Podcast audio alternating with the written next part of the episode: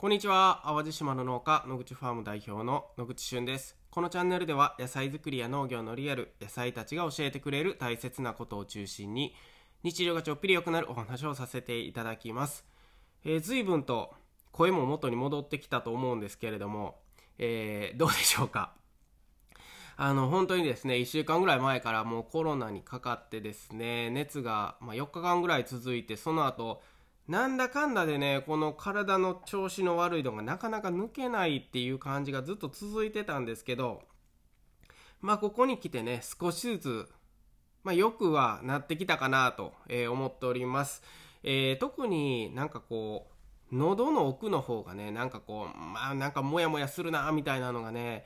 ちょっとまた残っているんですが、えー、まあなんとかね、体調に関してはもうほんとほとんどなんか熱らしい熱みたいなのを感じることないですし、えー、まあまあ8割ぐらいは戻ってきたかなっていうところで、えー、まあ本当に皆さん意外とコロナは長引きますので お気をつけいただければなと思っております。えー、まあ体調管理ね、しっかりしながら今日もたまたま聞くラジオ元気にやっていきましょう。はい、今日のテーマはですね、バッファを制することで農業を制することができるというお話です。バッファ。これ、まあ、言い換えると余裕とも言ったりするんですけれども、まあ、時間的な余裕とか精神的な余裕。まあそれを制することで農業もうまくいくよというお話です。えー、冒頭お伝えしましたように僕はちょうどね、えー、1週間前からあの熱が出ましてでまあもうほとんど5日間ぐらいはね、ゴロゴロね、寝込むというよりゴロゴロするしかないような、えー、状態だったんですね。えー、で、僕だけがコロナになったわけではなくて、あの、奥さん、えー、そして息子2人が もう丸ごと一緒に感染しちゃったんですね。で、まあまだね、それならいいって言ったら変なんですけど、それならまだマシなんですが、えー、実はね、スタッフのこうちゃんもね、一緒にコロナにかかっちゃったんですよ。おやおやって感じですね。えー、そしたら誰が野菜作りというか、え、出荷とか野菜たちのお世話をするんだと。水やり誰がするんだよっていう話になると思うんですけど、えー、まあ、この間、1週間ぐらいね、本当によく頑張ってくれたのが、えー、パティっていうスタッフと、あとはね、えー、大学生のインターンシップで野口ファームに来てくれていたユうスケというね、この2人がね、えー、まあとにかく野口ファームのピンチにですね、えー、普段は、まあ、パティはですね、そんなにこう、まあ、ガンガンこう、なんていうんですかね、シフトに入ってないんですけども、自分の予定を空けてくれたりとかね。で、ゆうすけはですね、まあ、大学の講義がない時はもう全部、あの、野口ファームに来てくれてということで、えー、この二人がなんとかね、一週間分耐えてくれました。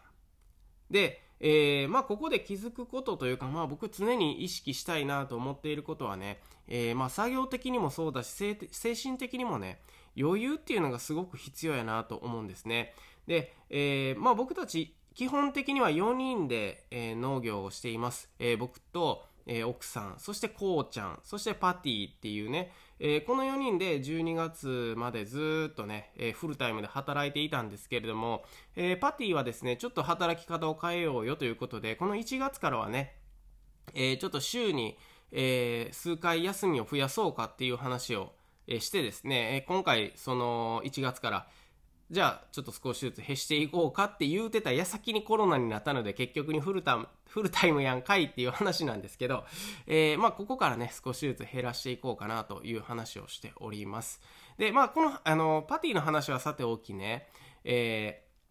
ー、この4人があのマックス働いてできるであろう生産量を育ててしまうとね本当何かこう、例えば今回のようなコロナで、え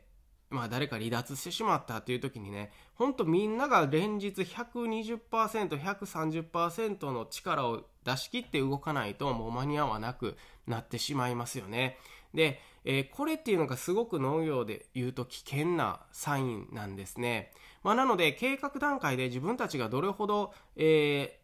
ー、まあ、生産量があるのかとかね、まあ、生産量というか生産する能力があるのかっていうのをね見誤ると、えー、農家っていうのはすごい悲惨な結果を招いてしまうことがあります。どう頑張ってもできない量になってしまったりですね。どう頑張っても時間が足りないとかそういったことがよく起こるんですね。で、えー、なんでこんなことになってしまうかっていうとね、えー、まあこれぐらいの量だと、まあ、収穫例えば4人でできるかっていうふうにね、えー、計算して、まあ、植え付けとか種まきとかしていくわけですけれども植え付けとか種まきをその日のうちにしてその日のうちに収穫するんであれば全然問題ないんですけど例えば種まきって野菜の場合大体4ヶ月前とか5ヶ月前長くても半年以上前に種まきをするんですね。でそこから少しずつ大きくなってですね、えー、僕たちで言うと40種類の野菜がありますので本当にその野菜たちそれぞれが成長スピードも違うし、えー、管理の仕方も違うのでね、まあ、どこかですごく一緒になってきたりするんですよ。もうちょっと詳しく言うと、えー、今日はえー、レタスの水やりとか植え付けをしながら玉ねぎの収穫をしてこっちではまた違う野菜の土作りをしてみたいな全部いっぺんにせなあかんやんけっていう日がねできてくるんです。でこの時にじゃあやっぱこれ重要やからこれ先にしよっかね優先順位つけるの大事なんですけど後回しにするっていうことはその作業がやっぱ遅れるっていうことを意味するんですね。でその野菜に対しては遅れた野菜に対してはねやっぱそれが致命傷となってうまく生産できなかったとかね。そういったことももちろんあり得る話なんですよ、まあ、なので今日やらなければいけないことは基本的に今日終わらないといけないんでどこかでもしかして全ての作業が一緒になってしまってね1日では終わらず2日とか3日とかかかってしまったっていうことがないような計画にしとかないといけない。でこれが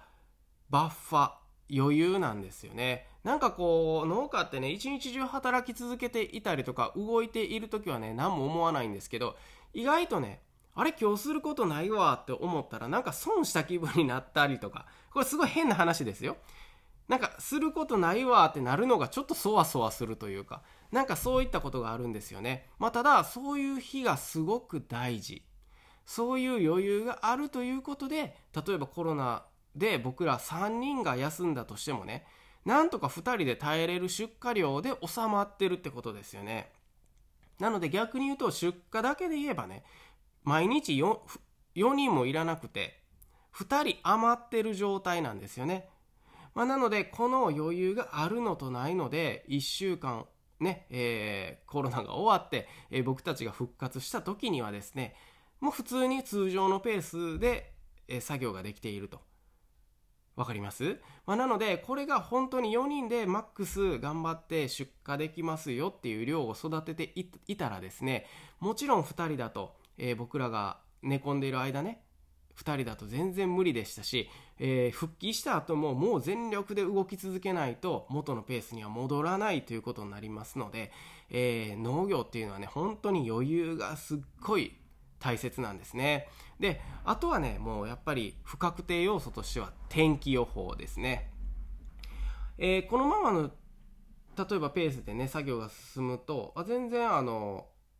余裕あるしね、全く問題ないよということでも、ひとたび3日連続で雨が降って何かの作業が滞ってしまったってなったらね、例えば4人かけるみんな8時間働きますよね。市は32時間が3日分止まるってことは、その4日目にどうやってそれ取り返すねんっていうぐらいの仕事量が溜まってたりするんですよ。